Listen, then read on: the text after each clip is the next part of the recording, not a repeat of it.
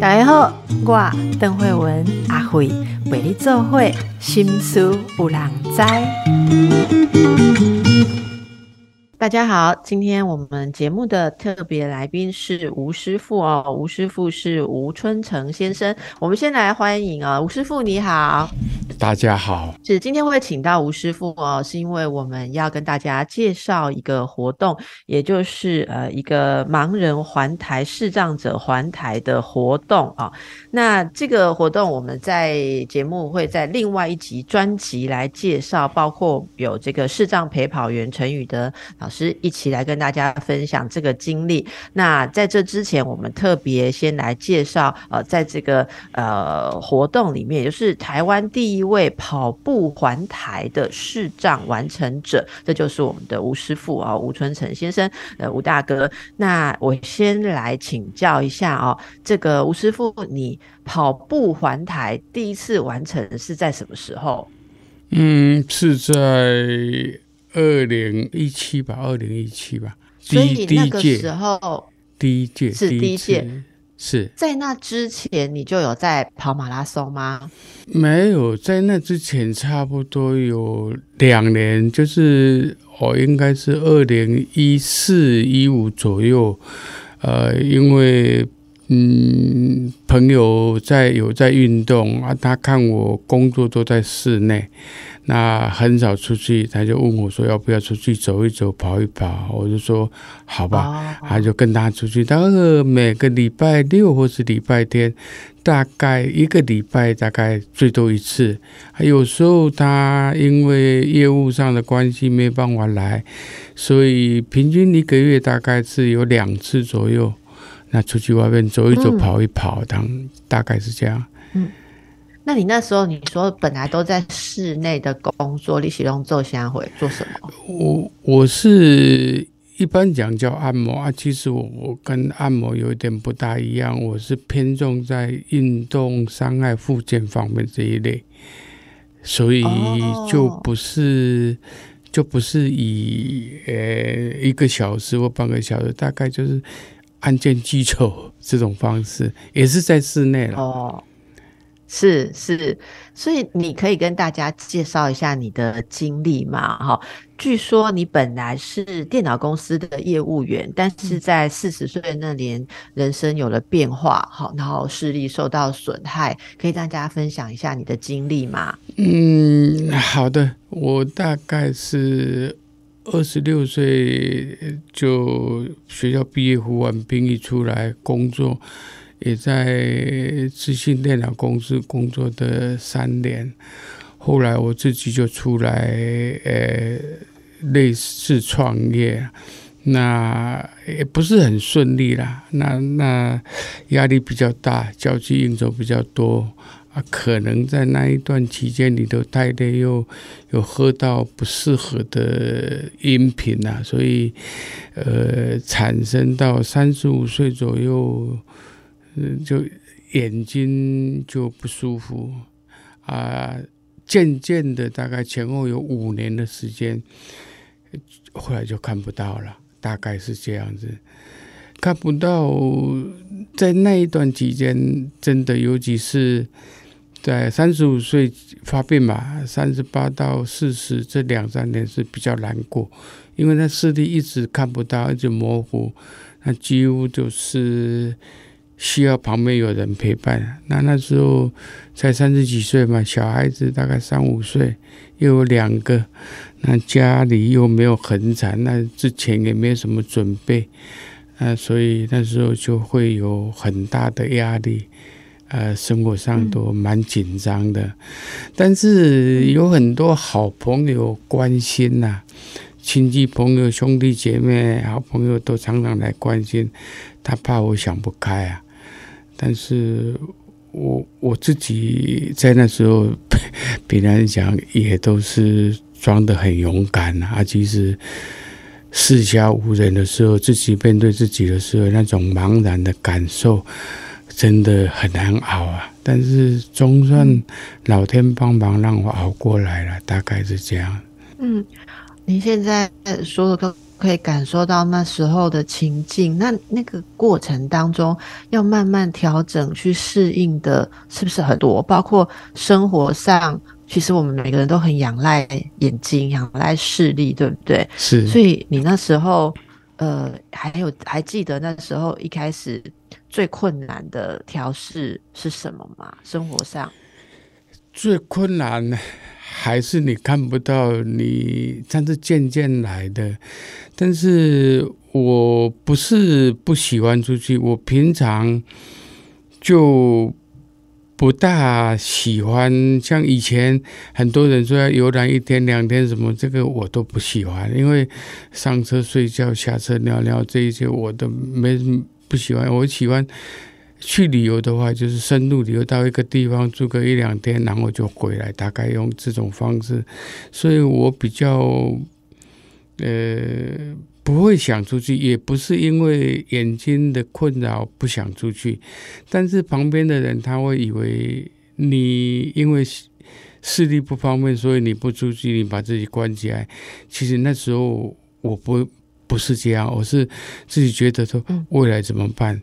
那小孩子还小，那我们也没有给他好的生活。那以后如果变成他们的负担，是在这个部分让自己压力很大，然后也不知道如何是好，大概是这样。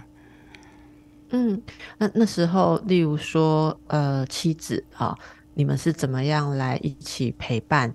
他那时候有给了你什么样的鼓励吗？还是说其实他也慌了？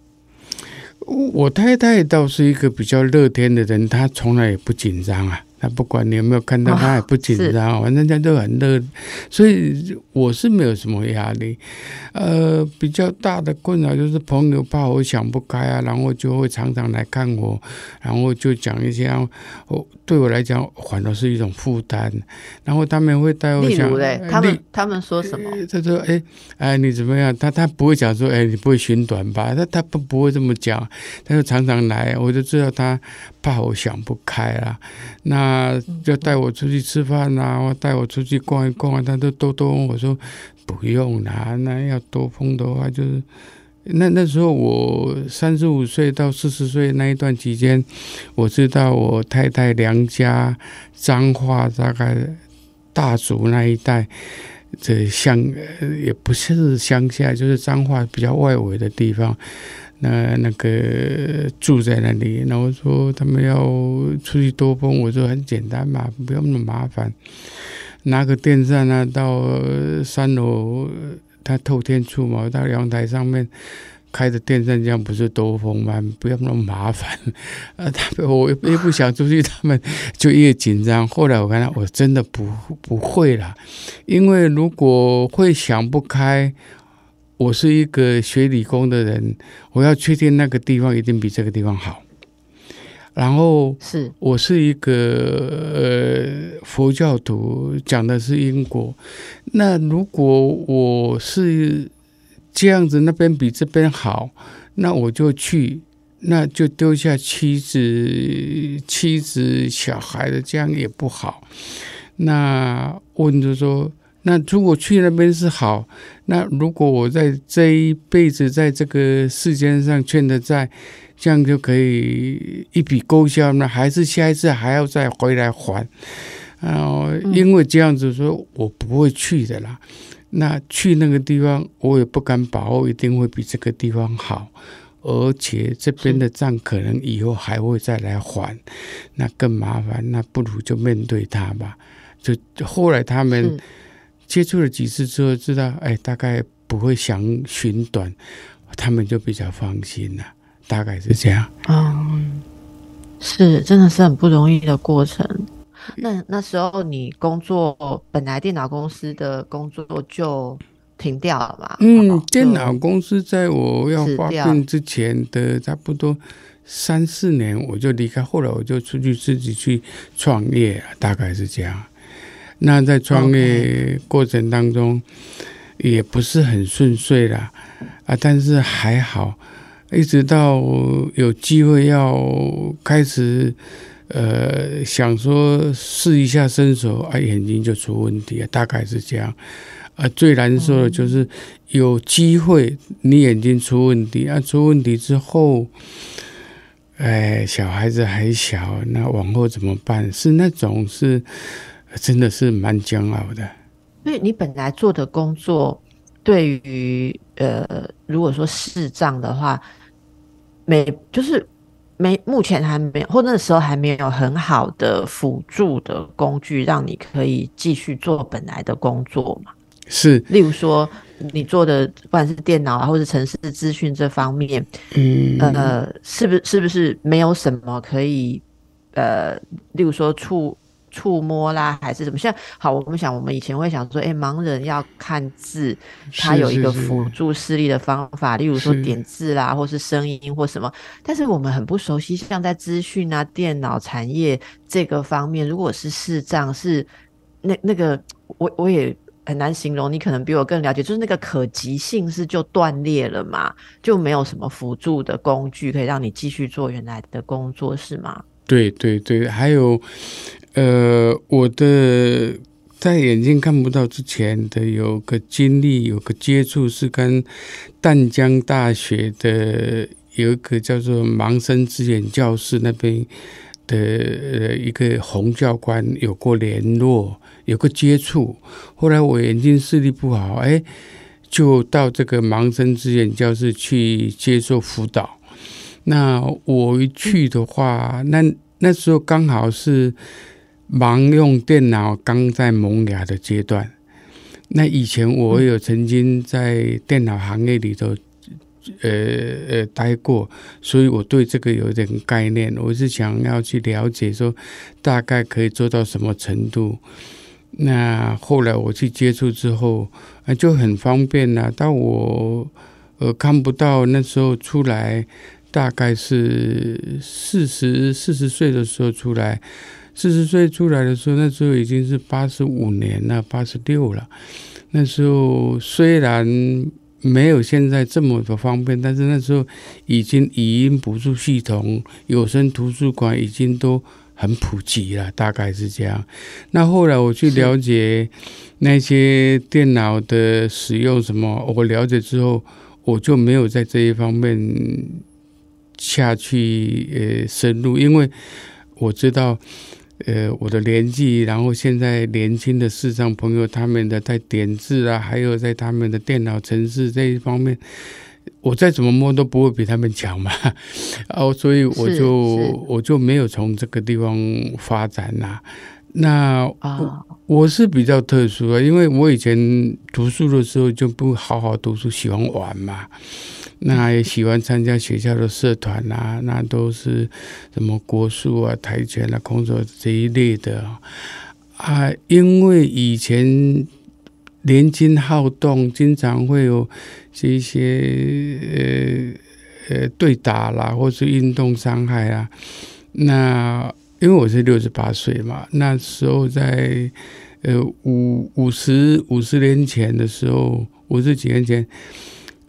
我是国中毕业搬到台北三重这边来，三重又在那个最热闹的夜市那一带，然后因为机缘嘛，那也很好奇，那人家在教中医啦，教学生徒弟的时候，他们在上课，他们在讲，我在旁边听。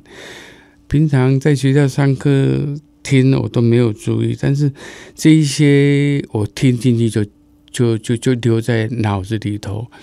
那也因为喜欢动，然后我以前在五十几年前，三种还有很多武术馆啦。然后像大道城这边的西安街啊，哦，这边都有很多武馆嘛。那也多少跟他们有接触，然后看他们以前的武术馆，大概都是在做接骨推拿的工作嘛。也就现在说的理疗工作嘛，那我在旁边看啊，就有兴趣啊，就把它学起来。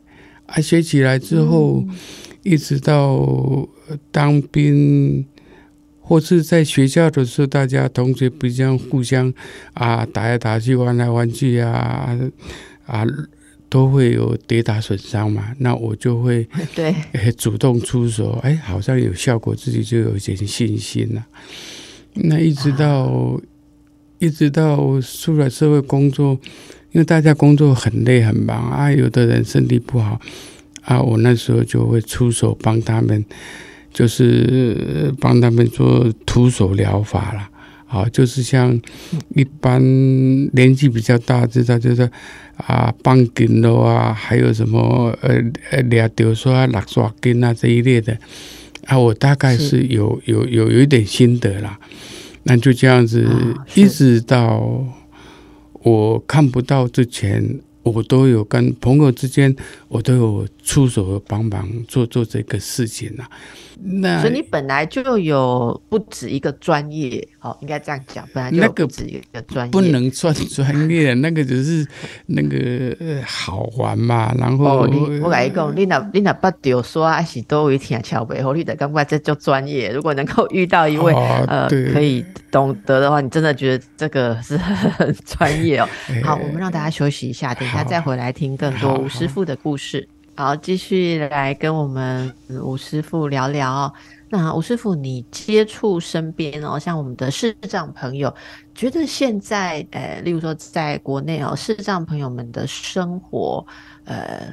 一般的这个，例如出门啦、生活啦、工作、家庭啊，那我们这个社会能够关注到的部分，有没有这个什么你特别想要有感触跟大家分享的哈？就是现在仍然觉得很不足或是很困难的地方。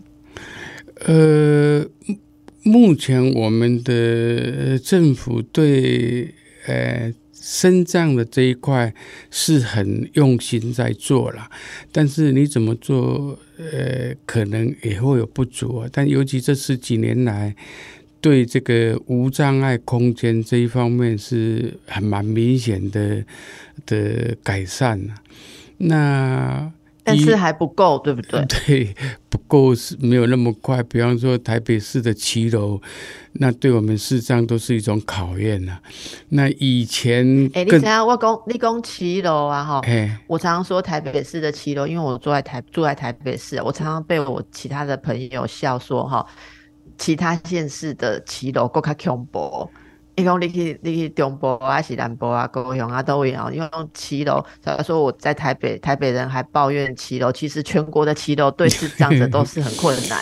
你有同意不？对，我同意啊，因为这个也不能，呃，这个是事实，我们必须要接受。因为台湾发展的太快，这三五十年来发展的太快，以前七楼盖的跟现在新的大楼盖的，这中间的夹杂，那个说实在，呃，这个也没有办法。那但是我们去面对，那希望政府就慢慢改善。那我对肾脏这一块，我感触比较深的就是说，有一块叫做视多障，它第一个是看不到，它除了看不到之外，还有其他的障别，就是有两个障别。那比方说我是视障的，那有的是身障的，身障是因为它。肢体上不方便，那除了这个之外，其他都正常。那我是视障啊，目睭无看了，诶，其他拢正常，大概是这样。那其他还有不同的障别。那比方说，我昨天就去跟另外一个障别叫做视多障，我就他们每一个月，我们的志工跟他们志工是整个呃有交集。每一个月有一个礼拜天，就带这些事多障的呃朋友，那带他们出来外面走一走，透透气。那我就问我职工说：“一个月带一次，那够吗？”他说：“当然不够吧。问题是这一些事多障有很多小孩子。”很多这种朋友，他连家人连的拢连足掉的啦，除了父母亲、阿公阿妈之外，任何人要跟他接触都不可能。所以家长家人必须二十四小时的陪伴。他说：“我们一个月一次，让他们带出来，然后这两个小时。”他的妈妈或者他的家人就旁边可以坐在旁边，然后我们带他走一走啊，逛逛街啊，这样。那也不是说带出来我要带他就可以，他要有一段期间的磨合，取得他的信任之后，他才愿意，不是那么简单就可以带他的。所以我看到这一群朋友，我都觉得我非常幸运。我除了看不到之外，一切都正常，幸福。就在这个地方，你就会感觉到你的幸福是满满的。然后你觉得我们还如果可以做的话，还可以做的更多，可以去给他们一些协助。不只是这一些事多这样的朋友，而是他们这旁边的家人，真的太辛苦、太伟大了。那有的连的是二十四小时不能离开，所以。更更糟糕的一件事情是说，大概台湾有两三，我记他们统计了哈，那个士多障协会对不对？他们统计大概台湾有两，知道有两三百位这种朋友没有办法请政府来帮忙。政府当然有很多呃这个辅导单位啦、协助单位，视障也好或者其他自闭症的都有，但是。这两三百位都不符合政府来收容以及来照顾等等这一这个问题，然后他们现在也希望能够找到一个中途之家，因为这些家长照顾这些孩子，渐渐这些家长老了，有不久他们也要离开了，这些小孩子怎么办？哦，所以吴师傅可以。吴师傅，可以请你具体再跟大家呃举几个例子啊？就说为什么他们都没有一条符合到可以呃接受这些帮忙？例如像是什么样的情况？例如，比方讲的，他是视障，他要到视障的辅导单位去呢？哎，他不符合，为什么？他是视障符合，但是其他不是你来我收留你就可以。我还要有社工可以照顾您，可能是视障又是自闭的，或是有其他的障别的。那我这边都是视障的，我没有照顾自闭的这个社工，你懂我意思吗？他就没有办法。那会不会他又他又去其他金藏那边？金藏又说我们这边没办法照顾市长。他如果到自闭症或是其他的那个，他说我可以收留你，但是你这个市长我真的没有治，没办法处理，没办法照顾。那那我知道他们讲大概有两三百个家庭有这个问题了。但是他们现在要找一个希望能够自己能够创造一个中途中途之家啦，庇护工厂啦，所以这两年来，他们也跟我们盲人环台为公益募款的这个。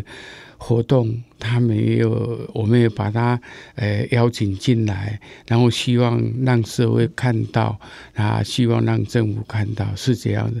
这些父母亲真的太伟大了。他们有没有一个组织的团体，或是一个互助协会之类的？有有有，像依然有自闭自闭症协会，还有他们叫星儿协会嘛。那台北有一个自闭总会。啊，那四多障的啊，另外有一个四多障啊，我有有这个这个单位他们是有，但是他们的群组太小，他们的群组太小，所以就有困难，大概是这样。但是渐渐这两年，嗯，他们也被一些呃社会看到了，有慢慢有在改善一点。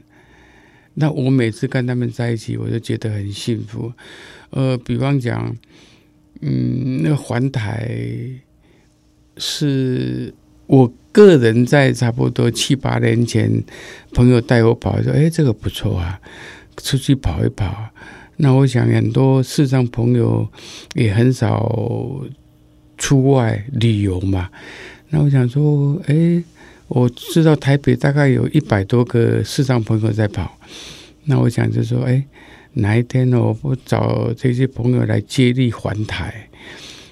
原先是说接力的啊，你跑个三公里啊，换他下来，然后木有一部保姆车，就带大家出去透透气了啊，溜达溜达啊，就可以写写剃头啊呢。那就讲了差不多有两年吧。后来旁边这些呃职工朋友是这明眼人这哎哎不错哦，可以哦，好好，我们来规划一下。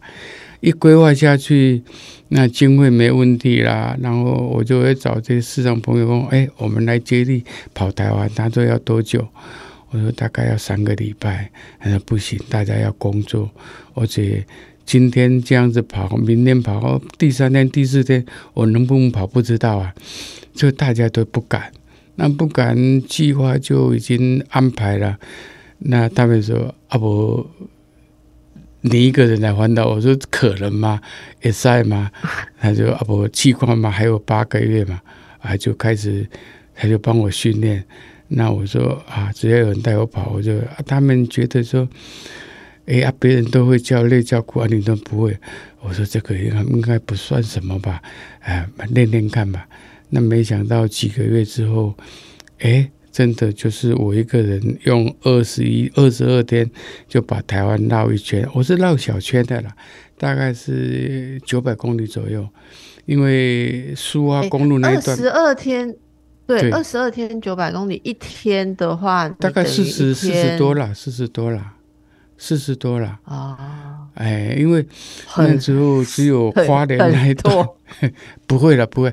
哎，花莲那一段苏花公路，因为那个路比较窄嘛，又有隧道，又有什么，所以怕危险，所以那一段有八十公里没有跑。那其他大概都都都一步一脚印都跑都跑过了。我这六年来台湾已经跑七圈了。因为我们其实节目也有介绍，我们有一个朋友，他们是徒步环台哈。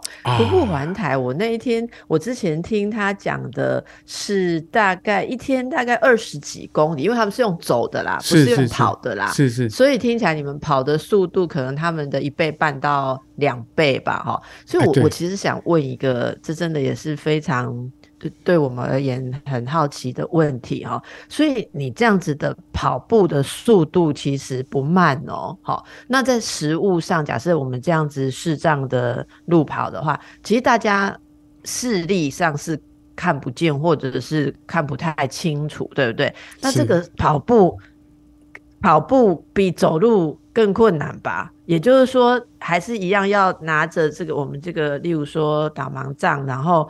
这样子来跑嘛？还是这有什么有没有什么特别？例如在训练的时候有什么有什么跟一般人跑步不一样的门槛？嗯，对我来讲，嗯，跑步只要旁边这个带跑的教练他有经过讲习训练，那合格的，我大概就不会担心了。好，那我平常如果说在练跑。都是那个马路上应该不会有什么障碍，有障碍的话，那个陪跑教练他会引导，不会让我们呃去撞到。那我跑步的话，大概有分两种，我个人跑，教练带我平常练就是一般速度快的跑。那如果要跑成绩的话，那另外陪跑教练就要另外再找，因为。我的速度算还可以啊，我曾经跑到三个小时二十几分钟嘛，哈，一个全马，那那个就要比较特殊，速度还要够快。还要有相当经验才可以，因为你在正常比赛，那不是你一个你你在跑啊，呃，像台北马的话，或者是扎达马的话，那就上万人在跑，你不但要跑，而且还要注意旁边，还要有时候你要超越别人，还要请说借过灯，这个是有一点困难度啊。但是如果大家有默契，教练有好的经验，这个大概也不会么多大问题。那平常练跑的话，那速度比较慢，那就困扰比较少。OK，那需要什么装备跟工具吗？还是就是空手，然后就是这样子跑？你两个人之间有一个联系，就一条陪跑绳啊，就一条绳子。嗯嗯，还有的绳子是跟每个视障朋友跟他的教练配合了。我是用一条细细的带子，就。彼此感觉到他就在我旁边，那我就完全信赖他，相信他啊，就就就就跑啊，大概是这样。那有的呃视障朋友他要有感觉，所以他绳子很粗，他抓起来要有扎实感。呃，这个不一而同啊，以这个教练跟视障者、视障跑者之间的配合为主了，不一而足啊，也没有一定的规定，大概是这样。那请问这个绳子你们各自是绑在哪里？是绑在衣服上、手上，哦，没有，就好像就好像我们男女朋友呃刚认识，只是手那个小指紧扣啊，大概是这样子哦，不是就在手掌上面，在手掌上面，手掌上面，对对对，握着吗？抓着那哎，对对对对对对，还是套着绑着？哎，原则上是抓着。抓着啊，他要套着也可以，什么那那那那都可以，看个人的习惯。中间，两个人中间这个绳子大概多长？嗯，我的绳子大概二三十公分哦，有的是三四十公分，有的五十公，不一定啊。那我因为跑的这么短哦，我的速度比较快，就是他的手掌跟我的手掌大概靠在一起。哦，啊啊啊！两个人是四只四只脚嘛，但你走起来的时候，让人感觉到说你两个人是三只脚，也就是你你内侧的那一只脚，两个是要同步。懂，等于等于是并行的在跑，对对对对对，对对，一定要并行。是。那或者人多，我是这样，人多的时候我就搭着教练的肩膀跑。人多路比较窄的时候，我就搭着他的肩膀跑，大概是这样。是。是好，这样大家大概可以想象那样子的呃情景跟画面哦。我们让大家休息一下。哎，吴师傅，其实哦，运动的种类很多，对不对？是是。其实我我我蛮想知道，对你来讲，跑步啊，哈，跑步，因为你其实是据说月跑量有到八百公里。你在第二次完成环台之后啊，隔天你是参加扎达马拉松全马哦，哈，你是以三小时二十四分获得视障。组的第一名，所以你已经是这个专业的运动员了，就是说说专门的运动员了。跑步对你而言是什么感觉？呃，跑步刚开始跑，反正有人带我们跑，我们也不方便拒绝，出去偷偷去也总是好嘛。那跑一跑一看，哎呦，还不，哎，我的。欧小的人咧照顾美救，然后这些人我原先都认识，但我不知道他们有在跑。那后来啊，大家都一起跑，然后我想，哎，我一跑有很多人在加油。那这些教练啊，他们感觉到，哎，他们的价值感就出来了。那我觉得说，我们呃眼睛看不到都可以跑啦。那其他的人应该也没什么问题嘛？何况我从事的工作是属于呃运动伤害做附件这一块。那最主要大家的呃问题，现在就甲后做停课吃的太好，运动太少产生的身体负担嘛。那尤其是走路啊、跑步啊，这是每个人除了。那一些身障脚不方便的之外，好像所有人都可以嘛？那我现那时候想说，哎，如果呃眼睛看不到啊，走出来，应该给一个社会正面的力量，应该是不错了。所以那时候我才讲说，找这市场朋友出来台湾绕一圈环台，大概是这样接力的，大概是这样。那。我这跑跑跑，我觉得最主要是第一年跑完之后，志工朋友们说：“哎，这个很有意义哦，那个社会的呃响应啊，这个都不错，我们来继续办。”然后我就讲说：“你们愿意带我跑，这个没问题啊。”这个我我负责跑，其他我没有办法。然后我觉得他说这样子跑，要找一个弱势团体来配合，拿来募款，这样会比较好。我说都好都好。后来也因为志工跟我们推荐台中的惠民教养院，那边大概有将近一百位视障，也是视多障的。也是视多障。除了视障之外，他还有其他的障别的在那个地方，那为他这个募款，就这样子就开始开始了。当第二次环台，第二次就有募款了。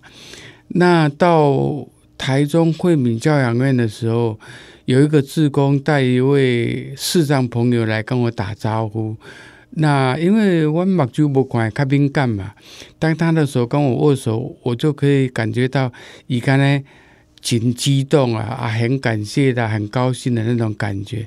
那我就跟他问说：“哎，怎么称呼你啊？怎么叫一个是叫什么名字？”然后志工就跟我讲说，他看不到，还有他也听不到。呃，哇，他听不到，啊，你们怎么沟通？他说，因为他们长时间在那边做志工，跟他有默契，都是用肢体语言，用那个接触的。啊，我说啊，他听不到。啊啊啊啊！你叫什么名字？啊，他说他也不会讲话。哦，这个时候我我就我现在讲这种事情，我全身也是发麻。当初我就觉得说，我太幸运了，我除了看不到之外，其他我都正常。那还有这么多人关心我，这么多人愿意陪我跑，然后也愿意一起来去关心更需要的朋友。所以那时候我就发发了一个愿：如果我可以跑的一天。我不会放弃，再苦我都愿意跑下去。所以你说我在练的过程当中苦不苦？我也是跟所有人一样啊。我我是到六十岁左右才开始出来跑的，那个困难跟障碍不会比别人少啊。这边痛那边痛的。那如果想起这位盲朋友，又看不到，又耳聋，又哑巴。他都可以感受到我们到他的这种热情跟生命的展现。我们再怎么苦，应该不会比他一个人在那种世界里的，我都不敢想象他的日子是怎么过的。你你了解我意思吗？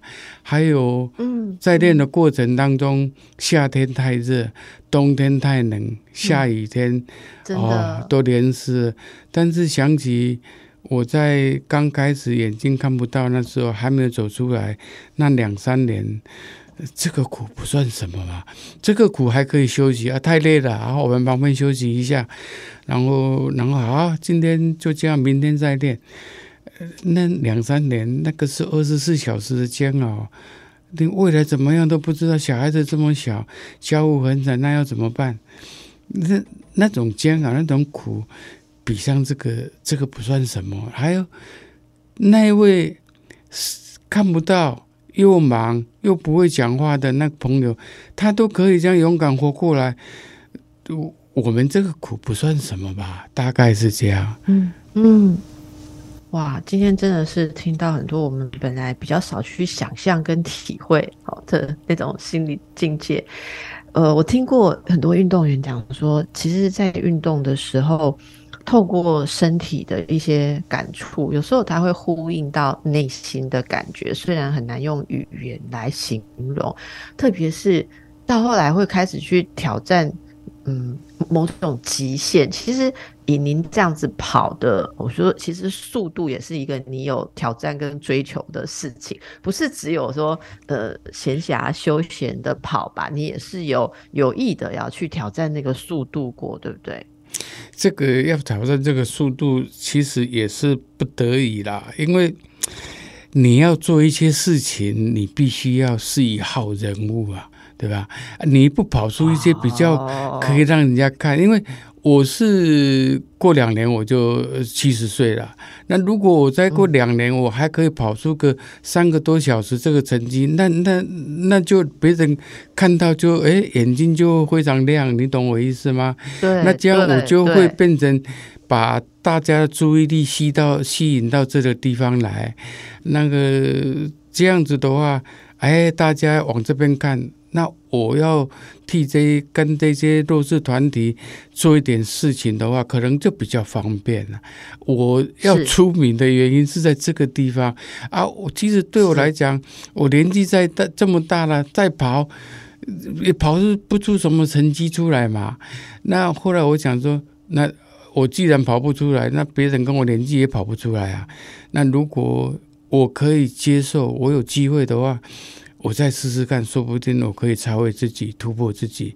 那因为是在这种情况之下，才给自己要求说：哦，你一定要呃向自己挑战，超越自己，跑出一点好一点的成绩出来。你不是为自己，而是希望那一些。平常不被注意哦，能够被看到的朋友们，那你就会觉得你有使命感啊。那再苦都盖表，那有什么关系啊？年纪这么一大把啦，都无所谓啊，早晚都那个。何况现在这么多人愿意帮助我，然后我就跑嘛。那拼了命跟他跑，我才不会说以后怎么样呢？六十几岁还想说以后怎么样？可以跑就好了，大概是这样。是非常谢谢你跟我们的分享啊，我觉得。就是给他冲出去，然后。带出你想要被看到的讯息，因为你是有使命的，你要被看见，你想要传递的讯息跟那些其他弱势的朋友们团体才会被看见哦。那么今天非常感谢吴师傅来跟我们分享跟介绍。那大家会好奇，我不知道现在大家心里有没有跟我一样想着说，诶，七月的这个体验，或者是你有没有想过你也成为视障陪跑员？好，在这个活动里面，我们说有多少视障朋友跑，可能就要有多少位的陪跑员哦。这些。些过程是如何？请大家继续锁定我们同样主题的下一集，会有我们视障陪跑员陈宇德先生一起来跟吴师傅再跟大家谈谈这整个活动。好，那也许大家也可以跟我一样有参与的机会哦。非常谢谢吴师傅，也祝福大家，让我们一起为社会更好。谢谢，谢谢，谢谢。